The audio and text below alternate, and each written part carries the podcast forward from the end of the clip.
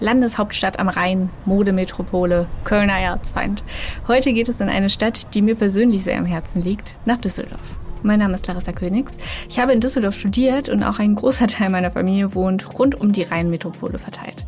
Dementsprechend gut kenne ich mich in der Stadt aus und verrate euch heute meine Tipps für einen Besuch in Düsseldorf. Let's go! In fünf Minuten um die Welt.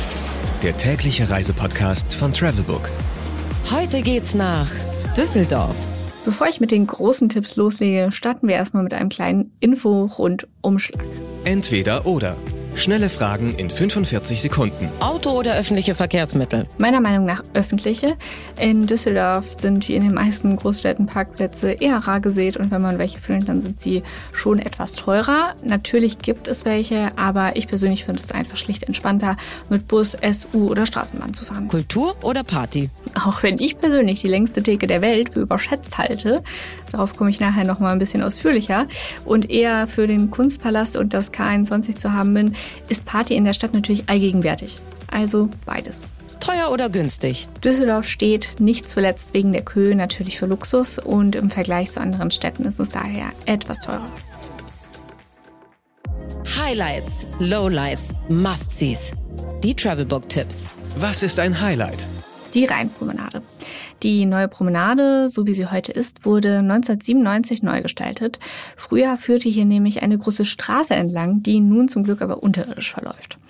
Das ist auch ganz gut, denn heute ist die Rheinpromenade Treffpunkt für Jung und Alt und bei schönem Wetter sind hier Salsa-Tänzer und Rollschuhfahrer zu sehen und Jugendliche und junge Erwachsene chillen auf den Rasenflächen oder den Rheintreppen und alle, die lieber bequem irgendwo sitzen wollen, nehmen einfach Platz in einem der vielen Lokale und ja, egal von wo man sich auf der Rheinpromenade aufhält, der Blick über den Rhein auf den Düsseldorfer Fernsehturm, der entschädigt einen sowieso für alles.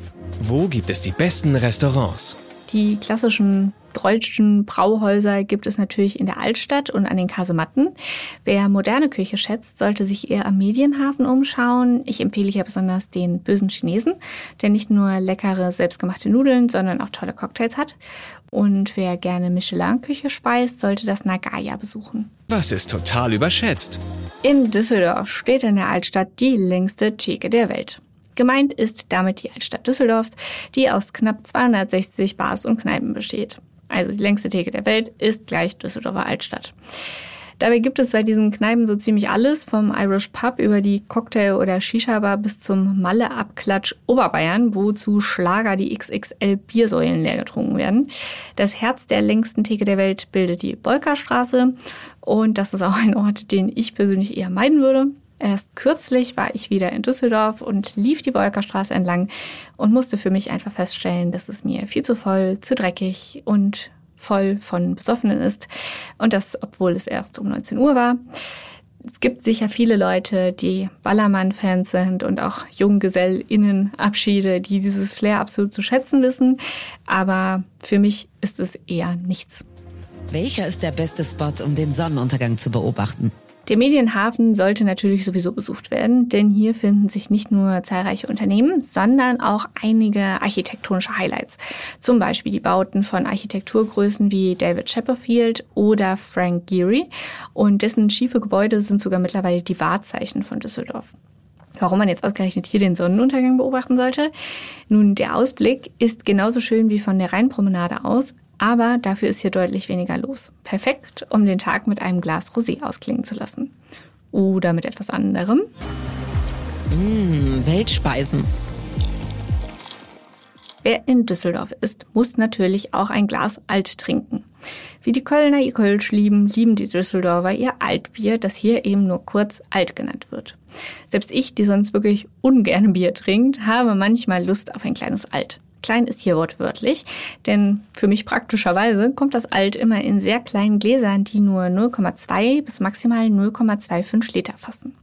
Ach ja, und am besten trinkt man das Alt in den Traditionsbrauereien Füchschen oder Ürige.